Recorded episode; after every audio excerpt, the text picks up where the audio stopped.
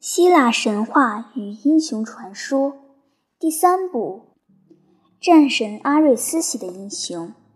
一、亚斯克里皮斯。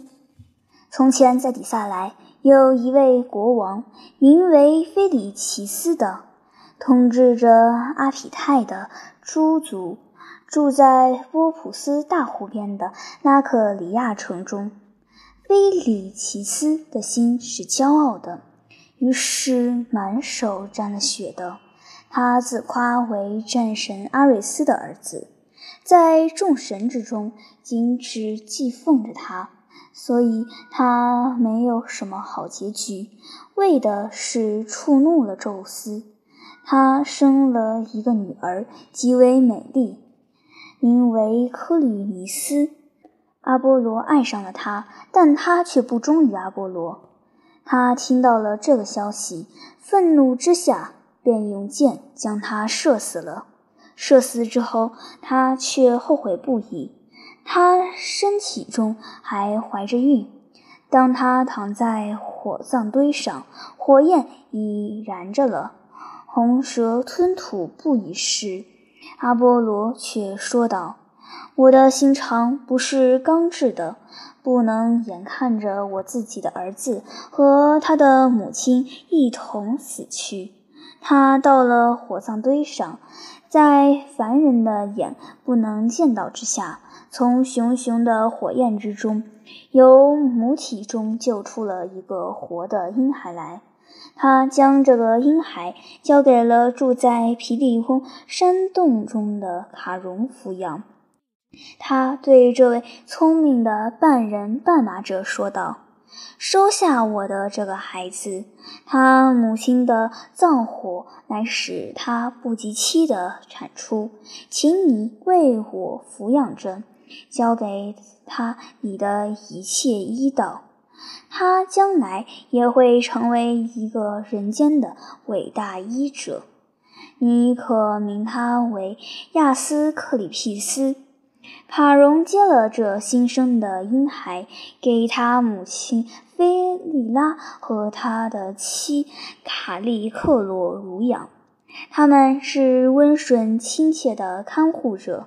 这孩子在他们的养育之下，长成得很快。在所有卡戎所照顾的英雄中，他所爱的是亚斯克里庇斯。这孩子是无比的驯良，如此的专心向学，笃于医道。他对于角力竞争诸事一点也不感兴趣，不如别的孩子们之对之兴高采烈。他所爱的乃是搜集知识，且在受伤生病的禽兽身上试试他的神迹。最后，卡戎对他说道。我最爱的学生，你已经尽学了我所能教给你的东西了。在技术上，你已比你的先生还高明。现在，你必须依照你父亲阿波罗的吩咐，到人间去救治伤者。他亲切地送了这位少年下山而去。亚斯克里皮斯在希腊全境中一程一程地游历着，医愈了一切的病症。他的医道是最为神奇的，无论什么病，一经他诊治，便无不豁然而愈。他每到一个地方，百姓们便赞颂他，众筹他。亚斯克里皮斯仔仔细细地为他们医治着。过了一会儿，他便定居于一座海滨的可爱的厄披道洛斯镇上。许许多多人到他那里去求医，他的名句宣传于希腊全境。有好几年，他快乐而光荣地生活着，但他却有了一个罪恶。这罪恶及最聪明的人也免不了要犯上的，那便是穷多恶德。有一个时候，有人抬了无数的黄金送给他，要这位神医复活了一个被杀的人。有的人说，这个被杀的人乃是伟大的克里特王弥诺斯的儿子安德洛格斯。别的人则说，这个人乃是忒修斯的儿子，美貌的希波里托斯为他自己的精益的马所托致死。无论如何，亚斯克里皮斯却收下了闪闪耀人的黄金，以他的神迹治愈死人的伤痕，在一瞬间从地狱的囚室中换回了他的灵魂。但过了一刻，一阵雷火却将治人者与被治者都击死了。因为宙斯忍耐不住一个凡人乃欲违抗运命的判决而行。